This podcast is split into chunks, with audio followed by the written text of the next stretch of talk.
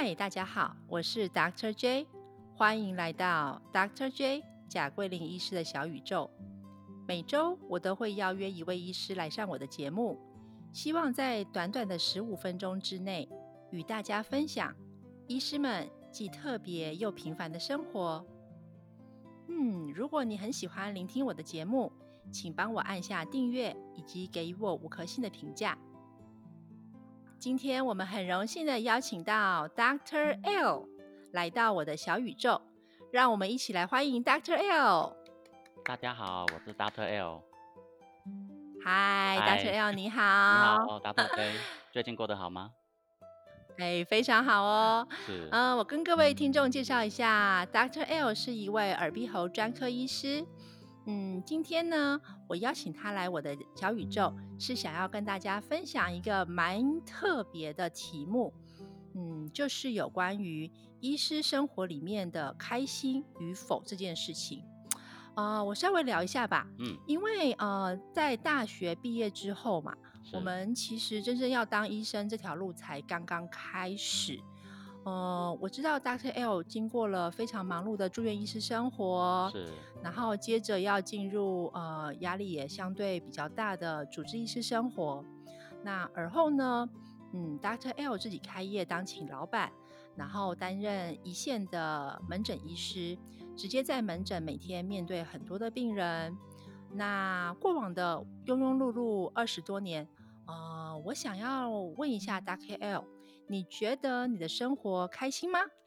呃，现在想其实是开心的，但是哦，当时怎么说？当时不开心。哪个当时啊？那住院医师那当时。哦，为什么在住院医师的时候你特别不开心呢？因为把所有的时间都卖给医院了，几乎整天都在医院里面。我几乎那时候早上五点多出门，那回到家大概是十点多晚上。对对。当下其实会，其实还蛮煎熬的，这样过了蛮多年。就觉得早上也看不太到太阳，晚上当然就是黑蒙蒙的一片。对对对对对。但是事后想，其实先哎觉得是还蛮开心的，就事后去想那那时候的回忆，还算不错这样子。对，那你过的那样的生活大概多久啊？那种相对看不到太阳，晚上回去也是，哦，都是黑蒙蒙的一片的生活，大概多久呢？大概三四年吧，一直到总医师才会比较好一点这样子。对啊，了解。所以大概有三四年，嗯，相对不开心的生活。那我可以问一下，在那三四年当中，嗯，你都做些什么事情，让你可以稍微开心一点吗？我我记得我阿万的时候，因为值班很多嘛，我那时候对我我我我排遣压力的方式，其实我去上课。哦，上课反而是你排遣压力的方式，哇，太惊讶了。我那时候就是呃，我一三五去值班，那我二四我就去上上个德文课，或上个法文课。哦，所以你觉得？呃，从学习另外的一些新的东西，会让你转移注意力，对，会让你的心思都一直 focus 在医学上脱离一下那原来的那个环境，稍微脱离一下，对，完全完全不相关的东西。OK，所以你不会再就是在跳进医学相关，就可能走一些呃，你刚刚说的语言，那有学音乐吗？还是学一些其他的技能呢？没有，因为没有时间的。哦，所以就是学语文，学语文就上课一个礼拜已经占我占了我两天嘛，啊，其他就都在值班，在忙医院的事了，已经凑不出其他时间了，连睡觉时间都快要没有了。嗯，对，了解。不过让我们听众知道说，在呃相对不开心的生活时段当中，嗯，一种转移注意力的方法，呃，找一个。与原本的工作不相干的一个领域去做一个学习，其实这也是一种让身身体呀、心灵开心的一种方法。对，没错，去学一些不同的东西。了解。对，好，那你到了主治医师之后呢，以及到之后自己开诊所啊，当一线的门诊医师，你是否开心呢？当主治医师之后，在呃，因为我在区医院当了两年，其实算开心。因为时间是自己的，哦，你多了多了多了很多自己的时间，对，突然从那个嗯暗暗无天日的日子，哎，突然你看到阳光了，你对比之下，其实你是开心的。你你不用做什么，其实你就是开心。嗯，对，那所以这个下一个问题，我想要问 Dr. L 的是，是。假设时间重新再走一次，你还会选择走上医途当医师吗？这个问题其实很难回答，因为我觉得人生其实很短。那我没有后悔走医师这条路，那一路走来，其实我觉得，哎，这个还蛮蛮值得一走的啦。我觉得你人一生嗯当中，至少你一定要认识一个医师的朋友，去了解这个生命的奥秘。对，但是我因为我经历过了，所以如果人生让我重来，哎，我可以，我可能去不选择这条路，因为我想再经历我懂，因为你已经你已经经历过玩过这个游戏了，对，了就已解。经有点像破关的。那我想再玩别的类型的游戏，那并不是说这个游戏不好玩，对，嗯哼，那你会想要当什么呢？或是做什么行业呢？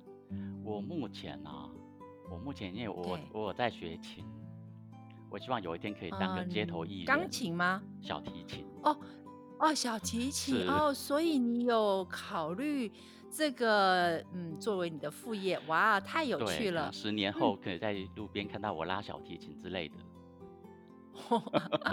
很棒哎对，那你觉得拉小提琴带给你的快乐是在别人看你很羡慕的眼光吗？没有哎、因为其实我本身就是蛮喜欢听音乐的，就就拉琴的本身，哦拉琴本身就已经嗯足够带给我一个自我成就的满足，这样子。哦，所以别人的眼光其实是放在很后面的。对对对对对，那个拉不好，没没有人投钱，我也不会 care 这样。了解。可是是，在拉的过程你是很享受的。对对对对对对，是还不错。好，那我们来问问 Dr. L 一个专业的问题喽。是嗯，在耳鼻喉科可能会比较常见一些呃上呼吸道感染的疾病。是那我想问一个稍微少见的疾病，在耳鼻喉科医师里面是呃碰到，但是当然也是很重要的。呃，这个问题呢是关于晕眩的部分。呃，有的时候病人会跟你说啊，我头晕晕的。那他的晕晕是不是真的是晕眩的那种晕呢？呃，假设他是那种天旋地转式的晕眩，呃，不晓得 Doctor L 有什么诊断可以跟我们分享，还有可以跟我们听众说明一下一些治疗跟注意事项吗？嗯，晕的话，首先你要知道病人他是怎么样的晕嘛，对不对？就中文的里面的晕，其实有非常多的感受，贫血啊，嗯那种偶暗敏啊，眼睛黑掉啦，快要晕倒啦，嗯天旋地转呐、会感冒发烧、头重脚轻那种晕，其实它有对应到不同的诊断。不过我我想啊 Doctor 哈 J 应该是问眩晕，就是单纯啊，的转，眩晕，对对转对，就是转天旋地转的那种，对，它跟感冒没有同时发生。对，就那种晕是是一个比较独特的晕呐、它是有建立在一个不平衡感上面，所以这个这个嗯哼定义要先知道，它是一个不平衡的感觉。对，那背后原因就很多喽。对，一般一般我们在问晕的时候，要先考虑两个方向，一个叫嗯，哪两个呢？中枢型的 central，一种叫周边型的 peripheral。对，OK，那中枢中枢型的哦，原则上不是不归耳鼻喉科管啊、如果遇到中枢型就、哦就就严重了。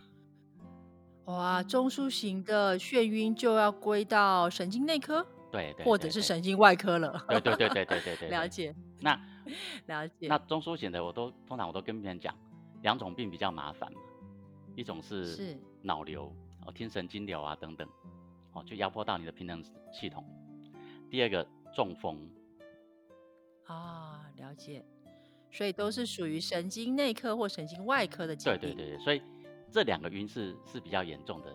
那我们看门诊的时候，因为病人不会跟你讲我是中枢型的或是周边型的嘛，所以 当这不会。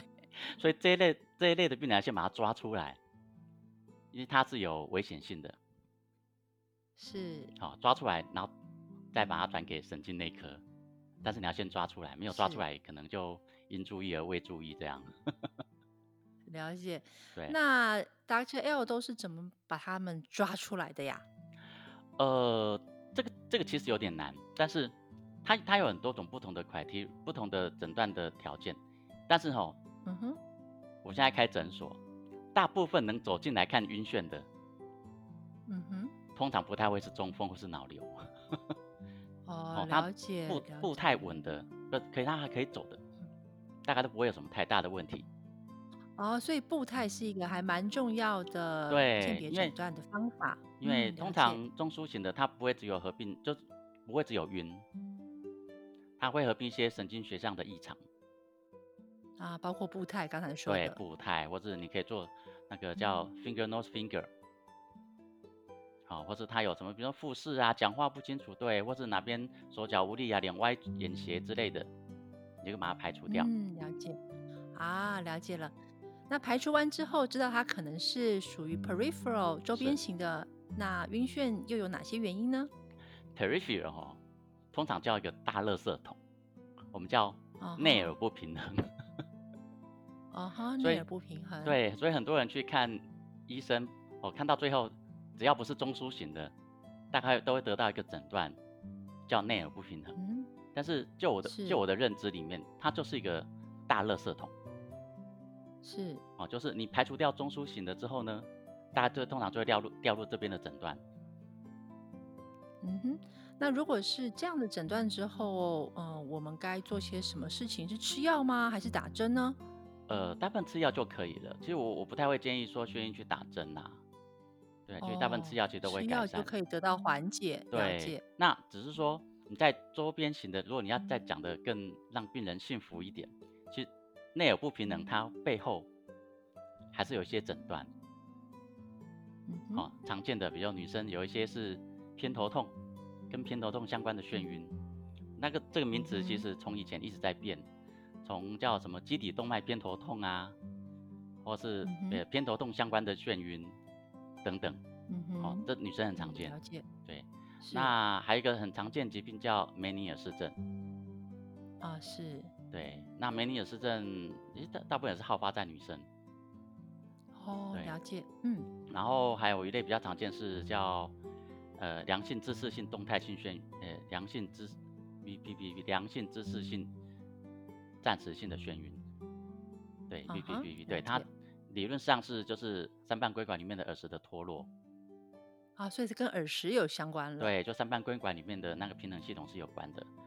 那有一些老人家是颈部眩晕，跟脖子相关的，有长骨刺啊，或是颈部循环不好等等造成的眩晕。对，背后还有还有这些不同的诊断呐、嗯哼，对，所以综合以上，有可能周边的眩晕啊，可能是呃跟偏头痛相关，有可能是跟耳石松动相关，是那有的时候呢，也许是跟呃老人家一些骨刺造成的原因相关。是是是是了解。那我们常听的耳石复位术是有用的吗？有哦，它根据文献指出，大概成功率有六成。哦吼，对，那做完一次成功率就六成这样子，那不行再做这样。对，但是因为哦，他那需要一张床去做啦。我早期的时候会在门诊做，可是有一些人做完就会因为做的时候很晕，他会 很紧张，会大声尖叫。后来我就比较少做了，大部分吃药都还是会好。